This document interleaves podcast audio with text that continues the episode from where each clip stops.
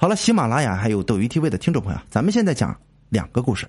第一个故事叫做《幻听》，希望呢大家能够喜欢。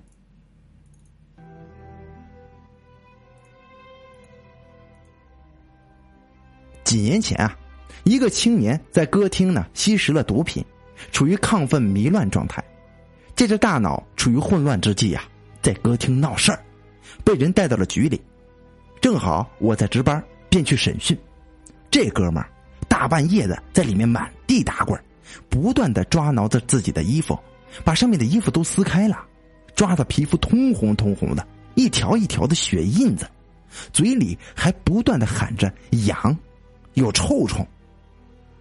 估计就是刚才提及的幻觉吧，那种有虫爬、针刺的感觉，看样子好像萦绕在他的身上。我们几个人。费了好大的劲儿才把他给按住了，可没消停多久，他就一个人呢躲在角落里自言自语起来，仿佛是凭空对着空屋中的一个透明人在一句一句的搭讪。一个刑警很好奇呀，问他你在和谁说话呢？他则不耐烦的嚷嚷：“哎，别多嘴，我在和一个刚死的兄弟谈后事呢，吵什么吵？”几个警察围在铁栅栏外面看着他的表演，他的神情啊，似乎是真的有那么一个人在和他聊天完全是某一个人问一句，他答一句，前后逻辑也很连贯，语句通顺。小号里除了他，可就再没有别人了，可我们就是看不到他在和谁交谈。这真是一个滑稽的场面呢！几个警察也没见过这样诡异的场景，便耐心的看他如何收场。这个吸毒产生幻觉的男子和这个似乎是已经死去的透明人交谈一番后，便慢慢的痛哭流涕起来，嘴里一个劲儿的说着对不住的话，好像在和这个交谈的人赔不是。忽然呢，一个令人震惊的场面出现了。这个男子忽然扭过头来，对着另一个方向，手指半空，冲那墙的方向大喊起来：“你，你给我闭嘴！你这个傻老娘们，你知道什么？”继而冲着那个方向喊起来，还不时的扭头冲刚才那个透明人说上这么几句。我们听了片刻，似乎看出了些端倪。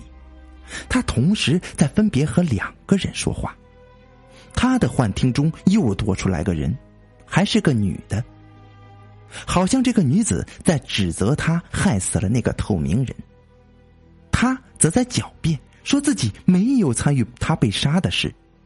说着说着，这个吸毒男子和虚幻中啊出现那个虚无的女子争执了起来，最后啊，他大声辩解的说。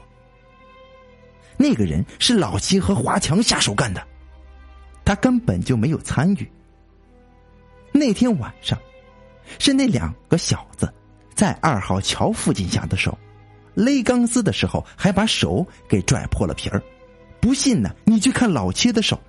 随后他脱下了鞋，朝着那面墙狠狠的扔了过去，嘴里还骂骂咧咧的：“臭三八，给老子头上扣屎盆子呢！”听到这里，几个警察目瞪口呆呀！这个吸毒男子可绝不对不是犯精神病的病人，在胡说八道。就在几个月前，二号桥的确是发生了一起司机被勒死的案子。因为司机社会关系复杂，至今还没有被破案。他所描述的时间也和案发地点呢，和案发时间是基本吻合的。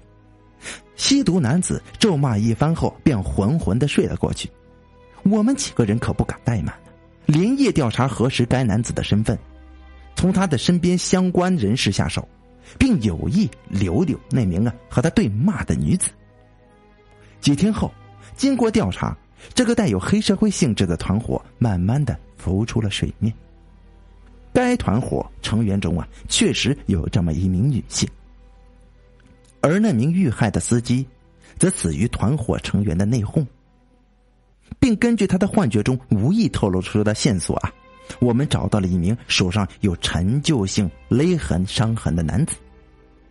经过调查，也被证明了是他参与了该起凶杀案。而这案件侦破起到关键性作用的，竟然是一名同伙因吸毒而引起的幻听的症状。好了，这是一篇叫做《幻听》的短小故事，咱们接着讲下一篇，叫做《我的数学老师》。说起我初中的数学老师高某，我们那一届的学生无人不知，无人不晓啊。他年过五十了，看起来啊像是三十七八岁的样子，保养的是非常的好。他保养的方法可以说是如数家珍了。他是八十年代的退伍兵，退伍后便当了小学老师，凭着他做人的那条他道道呢，一一步一步的走到今天。以他的学识，我们都纳闷学校为什么会请这样的老师来教学呢？并且一教。还教了那么多年，现在的竞争那么的激烈，他还能在学校占有一时之地，不能不承认呢，他是个能人呢。不过他自从当了学校管理后勤的领导以后啊，终于不再干教学了，这可真是学生的福音呐！想当初我有幸上过他代课的数学课，发现按他教的书啊，完全是在照本宣科嘛，我差点被他教死啊！他为人呢势利而且刻薄，对学习好的学生当做宝贝捧在手心，对学习不好的学生就刻薄对待。如果有哪位学生的父母在开后门给他送点礼物什么的，那这名学习那这名学生啊学习成绩再差，平时再吵他都不会为难你的。相反，成绩不好又家境不好的学生就惨了，他会像马戏团的驯兽师一样对待动物那样。对待你，让你出尽了洋相，还要受到同学们的排挤，很多学生就在背后啊给他起了个外号，叫老妖怪。他教书并不好，但还是在暑假的时候开了补习班，其实啊不过是他赚钱的手段罢了。为了能得到他的照顾，班上的学生纷纷进他的补习班，这主要是那些比较有钱的学生才会去的，家境不好的学生。哪进得起他的补习班啊？高老师的事儿就是这些学生们说出来的。高老师的养生秘密啊，有些变态。他很喜欢吃小狗和胎儿。他说呢，这些东西都是大补的，男人吃了尤其的好，既能补阳补气，又能延年益寿。高老师每次不到两个月，就会买一只刚生出来的小狗回家养在家里。等小狗长肥了，再淹死它，剃毛、剥皮、去内脏，手法非常的娴熟。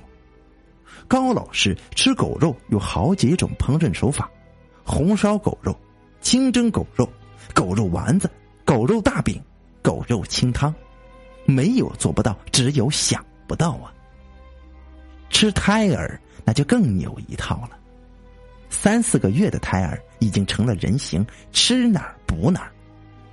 高老师买胎儿啊是有门路的，他说啊，男婴比女婴补，要是嫌胎儿的模样恶心呢，可以先把四肢和头先切掉，零散的肢体看起来就没有那么恶心了，只不过是一堆一堆的红红的老鼠肉。三四个月的胎儿，有些连头发都已经很厚了，小手小脚的指甲也清晰可见。他把胎儿洗净、煮熟，再把嫩骨取出来，拌入雪菜或者别的蔬菜，做成肉馅包成包子，既营养又美味。什么？你问高老师为什么这么残忍？非也，作孽的并不只是他，他并非始作俑者。看看这些孩子的下场，我一定要奉劝每一位热血沸腾的年轻人。如果不想做父母，那么就维持柏拉图式的爱情，或者做好安全措施，别对小生命不负责任。言归正传，高老师这么多年吃下来，效果早已摆在脸上，那张光洁红润的脸汇集了是多少的精华呀！和往常一样，高老师又在家宴请学校的每一位领导。有位领导的父亲以前是算命瞎子，他因此也懂得一些玄学的事儿。酒足饭饱之后，大家提议让他给在座的都看看运气，全当啊是取乐了。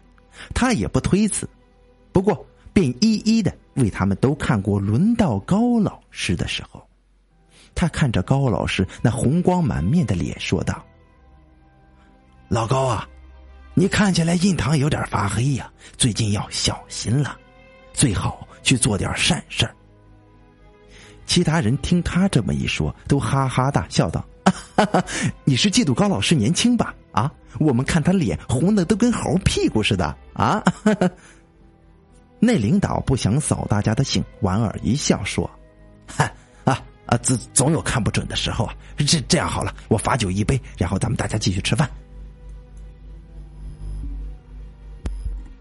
饭局过去不到一个星期，高老师就栽了。他死的时候很突然，也很蹊跷，很不正常。他管理学校的后勤，包括电机房。平日里他都是吩咐职工干这干那的。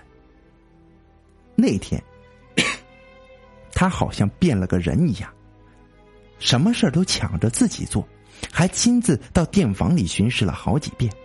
他自己一个人在学校走了一遍又一遍。好像一个毕业的人回到久别的母校一样四处观赏。后来，看到的人才觉得他的行为很像在和生前的一切做告别一样。那天下午，他就被电死在自己检查了好几遍的机房里。好了，这就是我要为你讲述的故事，叫做《我的数学老师》，希望大家能够喜欢。